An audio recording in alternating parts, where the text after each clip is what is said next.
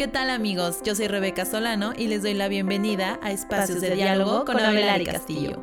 Abelari Castillo es una consultora especializada en el área de recursos humanos y en este espacio traemos para ti a expertos del área que nos comparten perspectivas, entrenamientos, tendencias y mucho más. Así que sube el volumen y comencemos. Hola, hola a todas y a todos, espero estén muy bien y les doy la bienvenida a Espacios de Diálogo con Abelari Castillo. Soy su anfitriona, Rebeca Solano, miembro de la consultora Velari Castillo Consultores Asociados, una consultora especializada en el área de recursos humanos y misma que imparte este podcast. El día de hoy les traigo un muy buen tema con una invitada excepcional. Vamos a estar platicando con ella acerca de los errores más comunes que se cometen cuando se está gestionando algún cambio organizacional. La invitada de hoy es una figura laboral increíble y ella es Sandra Herrera. Sandra está especializada en la industria de retail con más de 24 años de experiencia profesional. Los últimos 14 años se ha dedicado a liderar grandes transformaciones digitales enfocadas en hacer crecer los resultados con una visión de negocio transversal, complementando tecnologías para habilitar nuevos modelos de negocio y generar capacidades de estrategia omnicanal. Sandra está comprometida a llevar a las organizaciones a un mejor lugar, un lugar más ágil y preparado para el futuro con una mirada de generación constante de valor. Tiene un amplio historial de liderazgo, de cambio colaborativo y efectivo en organizaciones complejas y dinámicas. Es desarrolladora y líder de equipos multiculturales de alto rendimiento con una potente combinación de visión, innovación, negociación, influencia y sólidas habilidades de comunicación multilingüe. Así que Sandra, bienvenida. Estoy súper contenta de que nos estés acompañando el día de hoy y súper feliz de coincidir nuevamente contigo. ¿Cómo estás? Hola, ¿cómo estás, Rebe? Muy contenta de estar nuevamente con ustedes. Súper, Santa, te escucho con toda la actitud, así que vamos a arrancarnos. Te quiero comentar que escogí este tema para el podcast porque justamente hace unos días estaba platicando con una persona que es parte del público de espacios de diálogo y me comentaba acerca de una situación en su empresa ellos estaban implementando un proyecto de cambio organizacional enfocado al bienestar de sus empleados. Al momento que él me relataba algunas acciones en este primer paso, al momento que él me relataba algunas acciones de, este, de esta primera etapa del proyecto, nos pudimos dar cuenta que ya había algunos errores que se estaban teniendo que va enfocado mucho a la metodología que se usa en cambio organizacional. Entonces, justamente por eso me pareció una idea buenísima poder compartir cuáles son los errores más comunes que se cometen en este tipo de proyectos o en este tipo de gestiones para que la gente que está allá afuera y nos esté escuchando, no importa de qué tipo de empresa eres o no importa el tamaño de tu empresa, puedas visualizar esos errores, mitigarlos y entonces implementar de la mejor manera el cambio organizacional. Así que, San, creo que lo primero que tendríamos que abordar es que nos cuentes un poco qué es el cambio organizacional. Pues mira, cambio organizacional, de hecho, lo dividiría en dos, ¿no? Lo que son los cambios y luego los cambios organizacionales. Em, hoy por hoy las compañías están viviendo un montón de situaciones que al final terminan traduciéndose en cambios. Por ejemplo, eh, las estructuras tras, tras la pandemia eh, pues nos exige hoy equipos autogestionados o empresas que están buscando una reducción de trabajo en silos por la forma en que ahora tenemos que, que hacer el reporte, o se está buscando una eficiencia operativa, o hay un cambio de roles o responsabilidades. Estamos ahorita viviendo todas las empresas este cambio regulatorio de outsourcing, o sea, son cambios que suceden, por ejemplo, en las estructuras. En las personas, ¿qué cambios organizacionales estamos viviendo? Pues que las empresas quieren que sus líderes y que, y que todos los líderes tengan una nueva forma de pensamiento, mindset, o nuevas habilidades, o nuevas formas de liderazgo, o una forma de pensamiento del cliente al centro. Y en la tecnología, pues ni se diga, ¿no? Las empresas más que nunca se ven inmersos en una transformación digital, en buscar más productividad, en tener, eh, no sé, colaboración remota, en tener nuevos sistemas desde CRMs, desde ERPs, nuevas herramientas o plataformas tecnológicas que automaticen o digitalicen parte de la operación. Y en los procesos también hay muchos cambios, ¿no? las organizaciones están buscando hacer las cosas de una forma distinta, creando nuevo valor o em, con nuevas formas de trabajo, trabajos en formato Agile o formato Lean, que son metodologías ágiles. Entonces, en realidad los cambios organizacionales vienen de diferentes fuentes. Eh, hace rato que comentabas un poco, empezar a hablar de los errores es justamente desde aquí, desde definir cambio organizacional únicamente enfocado en temas de implementaciones tecnológicas. No es así. Esos son detonantes de un cambio organizacional, pero tenemos que asumir que la primera pregunta que tú me haces, ¿qué es cambio organizacional? Es cualquier situación que en la organización genere una forma distinta de pensar, de actuar, de proceder. O sea, en el momento en que tenemos que cambiar algo en la organización, ya sea por tecnología, por el comportamiento de las personas, por las estructuras de las empresas o los procesos de la organización, ya es un cambio organizacional. Ok, me gustaría poner algo interesante sobre la mesa. Imagínate que estás en un cambio organizacional, nos vamos a, a esa parte que tú dices, ¿no? Ya que lo estás dividiendo en dos, en dos, al cambio organizacional pero de bienestar, que siento que es, eh, bueno, incluso, no sé, la norma 35 ahorita eh, en la parte de la Ley Federal de Trabajo habla de este bienestar en los empleados, pero cuando implementamos este tipo de proyectos, se vuelve, a mi parecer, y no sé, tú me podrás corregir, un poco más complicado porque medir el bienestar de un empleado no es tan tangible. Entonces, si nos fuéramos a esta parte de tipo características de proyecto al que, el que te menciono, como el que te menciono, ¿cuáles son las cosas que no debe faltar durante el proceso de cambio organizacional de esos tipos de proyectos que al final estas características que seguramente tú vas a mencionar son las que no pueden faltar en ningún tipo de proyecto de cambio organizacional? Pero nada más para, para que la gente pueda visualizar un ejemplo y entonces puede ir palpando las cosas o las medidas, las características que tú nos vas mencionando. Claro que sí. Mira, en este, en este ejemplo que mencionas, el ANOM 35, al igual que en otros muchos proyectos, el principal, uno de los principales componentes es definir para qué hacemos ese cambio. Lo hacemos para cumplir la parte regulatoria de la NOM 35, lo hacemos genuinamente para generar bienestar a nuestros colaboradores. Eh, parece muy sutil o muy tonta el comentario, pero en realidad muchas empresas no lo hacen de manera genuina por el colaborador, sino lo hacen por un cumplimiento de una norma. Entonces, el, el primer asunto alrededor de los cambios es genuinamente definir el beneficio y el objetivo por el cual hacemos lo que hacemos. Eso es súper importante porque si no desviamos la atención y la empresa empieza a trabajar en un proceso, o en un proyecto de cambio que no satisface los beneficios reales para lo cual fue diseñado. Entonces ese te diría que es como, como el paso uno, ¿no? Entender qué lo detona y qué propósito genuinamente tiene ese, ese proyecto. Cuando, esa es la primera, ¿no? El tener como esos datos generales del cambio, esa parte de los objetivos con claridad. También la particularidad de qué es lo que vas a cambiar. Cuando hablamos en este caso de bienestar, pues no es que implementes únicamente sesiones que le hagan sentir bien al colaborador esto habla en realidad de, así como estábamos hace rato platicando de un pensamiento centrado en el cliente, lo mismo está pasando en las organizaciones si lo espejeamos y hablamos de empresas centradas en el empleado, en cómo ahora estamos buscando un pensamiento de employee journey o employee experience, que es el viaje del empleado alrededor del ciclo de talento y la experiencia del empleado en la organización. Entonces, hay muchos puntos en los cuales podríamos estar generando bienestar. Dentro de un proyecto de cambio, también tenemos que entender la naturaleza de ese cambio y qué es lo que está cambiando y a quién estamos afectando con este cambio. Creo que uno de los principales errores es no tener claridad del alcance de impacto que puede, que puede generar ese cambio.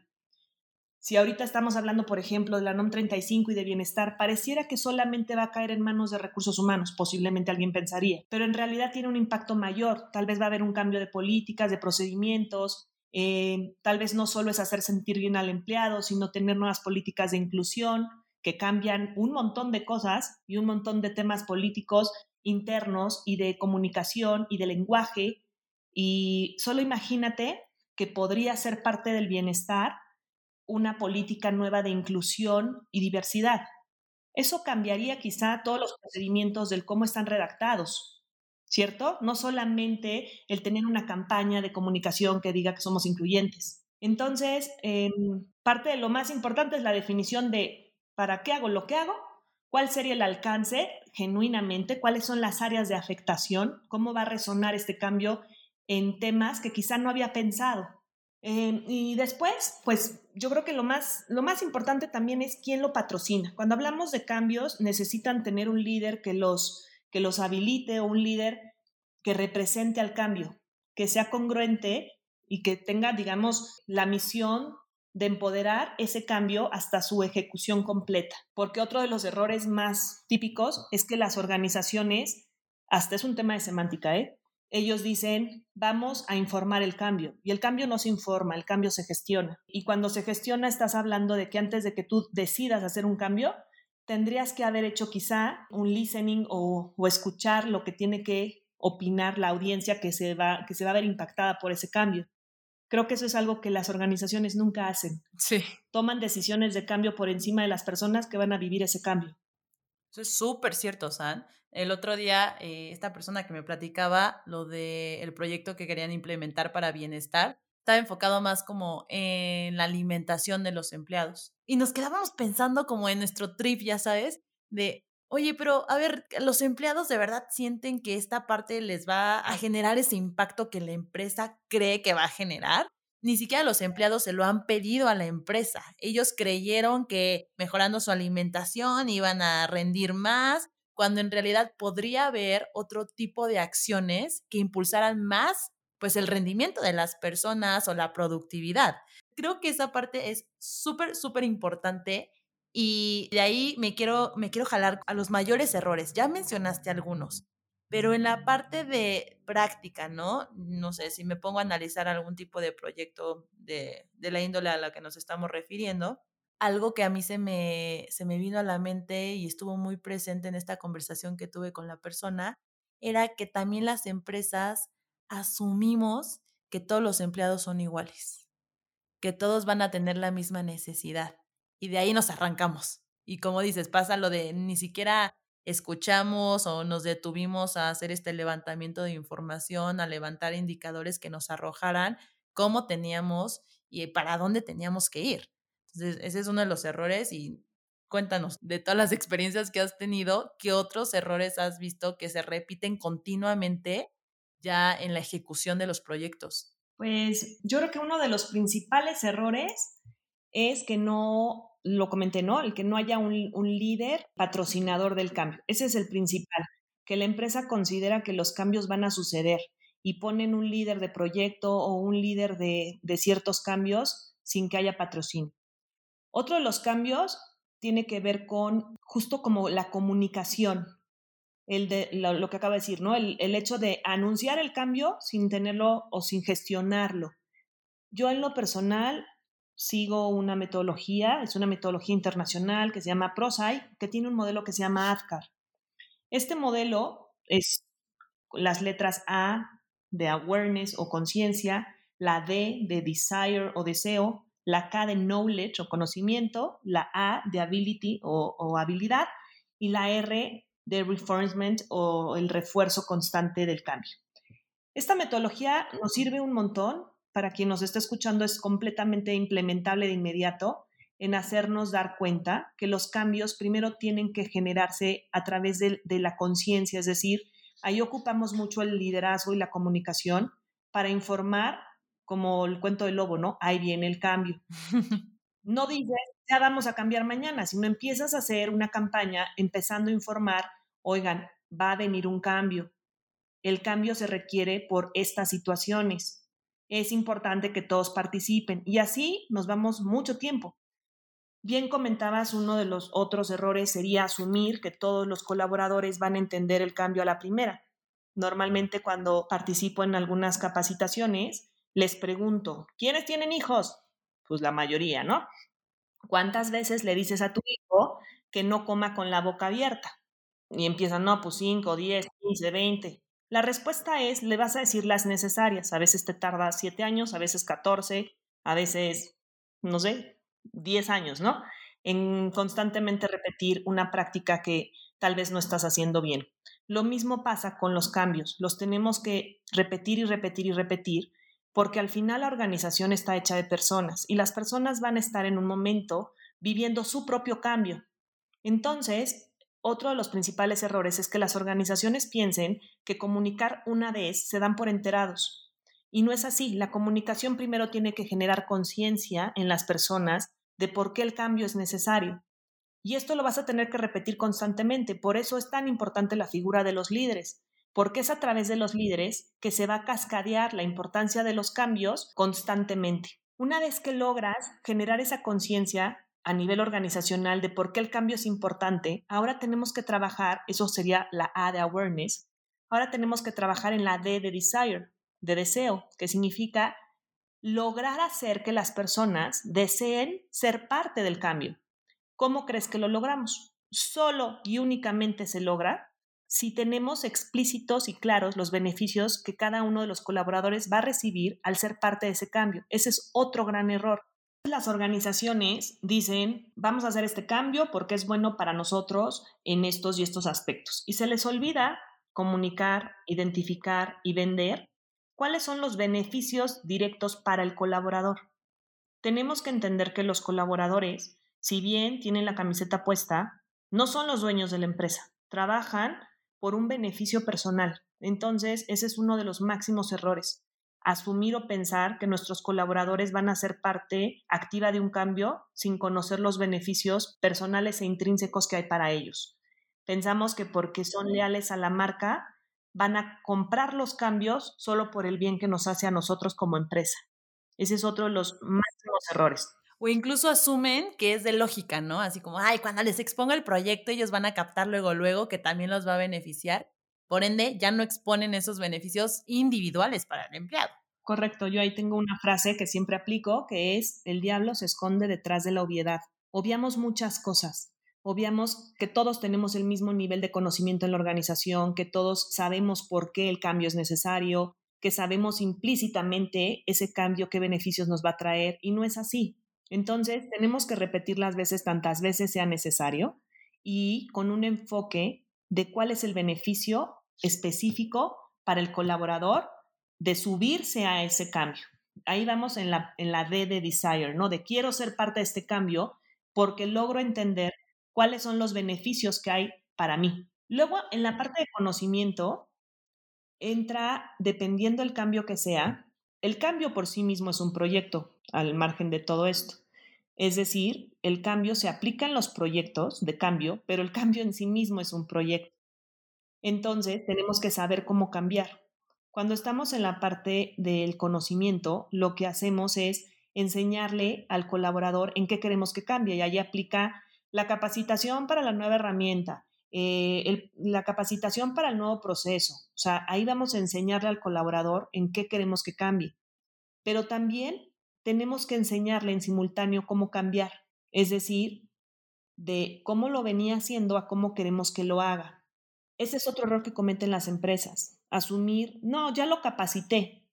Yo creo que la capacitación no debe determinar hasta que estabilizas el cambio. Es decir, nadie tiene, o sea, es como si yo te digo, yo ya te di una clase de manejo, Rebe, o sea, ¿por qué acabas de chocar? Pues porque al final es una habilidad, o sea, el generar una nueva forma de trabajo, una nueva forma de pensamiento, una nueva estructura, un nuevo proceso, usar una nueva tecnología, la capacitación es únicamente la teoría. Por eso en la metodología, el, la K de knowledge o conocimiento es teórico, es aula, pero tenemos que acompañar al colaborador en generar la habilidad, en tener tolerancia y resiliencia a que hay un proceso de cambio, a que la capacitación, muchas veces en tecnología, por ejemplo, asume que la, que la herramienta va a ser, el resultado se va a obtener más rápido o que si estamos haciendo una digitalización o una automatización es para tener mayor tiempo o hacer la actividad en menor tiempo. Y sí, sí va a ser así, pero resulta que cuando recién lo estás implementando, en lugar de disminuir el tiempo, aumenta. ¿Por qué? Porque es una curva natural de cambio. Ese es otro error. Pensar que la capacitación se da una sola vez y los resultados tienden a no ser los que esperábamos. ¿Por qué? Porque los tiempos, al final, tú no me dejarás mentir, cuando todos aprendimos a manejar, manejábamos súper lento y volteamos a ver los espejos así uno a uno y pues luego luego identificas cuando alguien está aprendiendo a manejar. ¿Por qué? Porque va más lento. Conforme esa actividad se va volviendo una habilidad, entonces lo empiezas a hacer de manera más natural. Lo mismo pasa con el cambio. Otro de los grandes errores es no tener paciencia o no tener conciencia de que un plan de implementación de un cambio conlleva un proceso de maduración y generación de una verdadera habilidad. ¿Por qué? Porque al final, entonces dicen, ¿cómo? Si yo ya lo capacité y de repente capacitan a toda la organización en la primera ronda y dicen, híjole, nadie ocupa la nueva herramienta, híjole, nadie está ejecutando el nuevo proceso. Pues no, porque solo se los enseñaste en la teoría, no acompañaste a las personas a generar la habilidad. Y si no los acompañaste, soltaste. Y es como un niño al cruzar la calle. Necesitas una y otra y muchas veces cruzar dándole la mano para que llegue el momento en donde tú ya no necesites de tu mano para tener la confianza de hacerlo solo. Lo mismo aplica con los cambios organizacionales. Tenemos que acompañar a la gente hasta que la habilidad está instalada, hasta que nos damos cuenta que los beneficios que estábamos esperando empiezan a surgir. Es decir, si estamos hablando de reducir tiempos, pues cuando veamos que los tiempos realmente se reducen, ya no necesitarán acompañamiento. Sí, sí, sí. Creo que eso es, o sea, eso es clave para las organizaciones porque no contemplan el acompañamiento. Muchas veces le llamamos coaching, pero no es ponerles un coach, es ponerles a un líder o ponerles a alguien que vea por, el, por la consecución de la implementación de ese cambio, hasta saber que las personas encontraron los beneficios reales de, la nueva forma de operar. Y en ese momento los podemos soltar, no antes. Si creemos que con una sola capacitación ya están, los que están mal somos nosotros, porque lo que no vamos a lograr es una genuina adopción que sea sostenible en el tiempo. Es que tenemos siento esta idea errónea de creer que una capacitación simplemente se da en un aula, en un salón, en un entrenamiento de dos horas de una hora. ¿no? En vez de justo lo que tú mencionas, todo el acompañamiento. O sea, la persona no va a aprender, en, a aprender a manejar cada vez que le digas, ok, ahorita vamos a ir a tu clase de manejo una hora y ya con esas clases va a ser suficiente. Es cada vez que te subas al coche con esa persona, sigues dándole retroalimentación, consejos de cómo manejar cada vez mejor justo es ese acompañamiento que nos mencionas. Correcto, y, y, así como manejar, te voy a poner una más difícil, ¿no? Que sería patinar en hielo.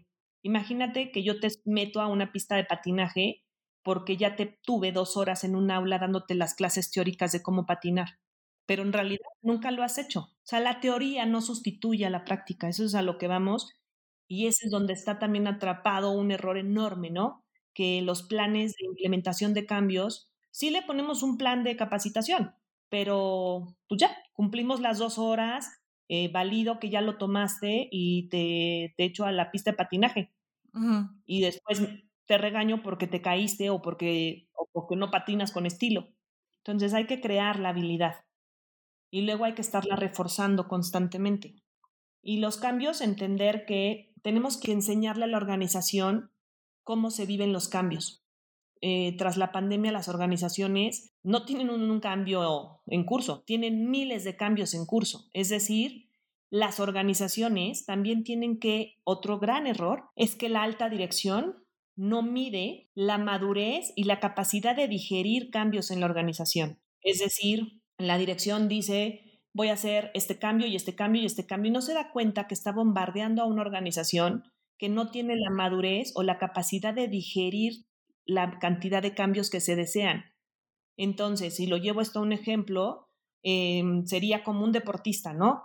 El coach quiere que haga, no sé, 500 lagartijas y no se ha dado cuenta que la capacidad real de la persona es máximo 10. ¿Qué pasa en esos casos?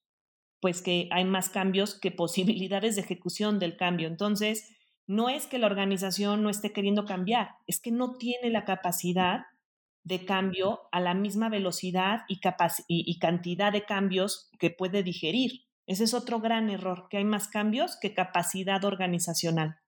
Oye, San, y en esta metodología de ADCAR, por ejemplo, en la primera etapa, ¿hay algún tiempo estimado para cada una de ellas? Supongamos de, oye, si tú quieres sacar un cambio tecnológico, tienes que durar por lo menos un mes sacando información y compartiendo cuáles son los beneficios, no sé, cualquier cosa.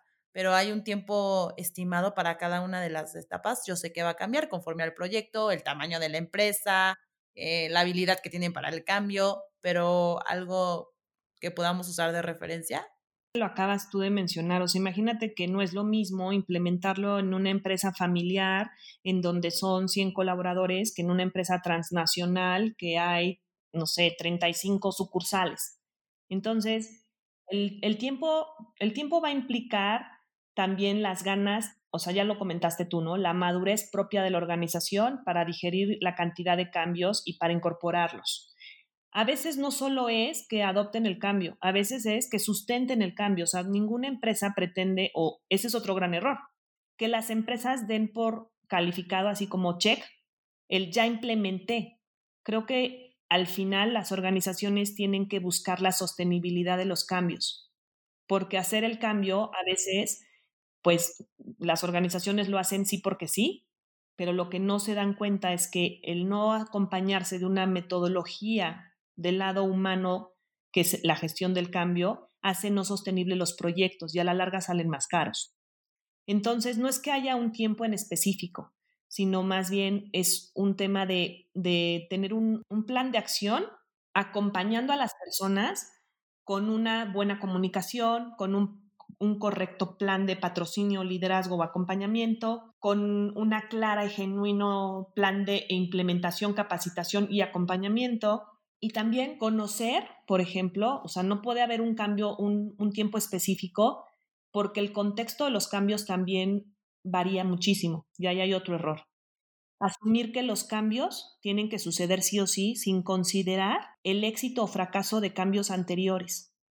Entonces, a tu pregunta, por ejemplo, no es lo mismo que una empresa adopte un cambio si viene de fracaso y fracaso en cambios anteriores. Entonces ya tienes un nivel de resistencia al cambio antes de que empieces a querer cambiar. Entonces esos proyectos duran más. ¿Por qué? Porque pues, pues es como empezar con el pie izquierdo, ¿no? Al final naces con la necesidad de hacer un plan de resistencia cuando todavía ni arrancas el proyecto.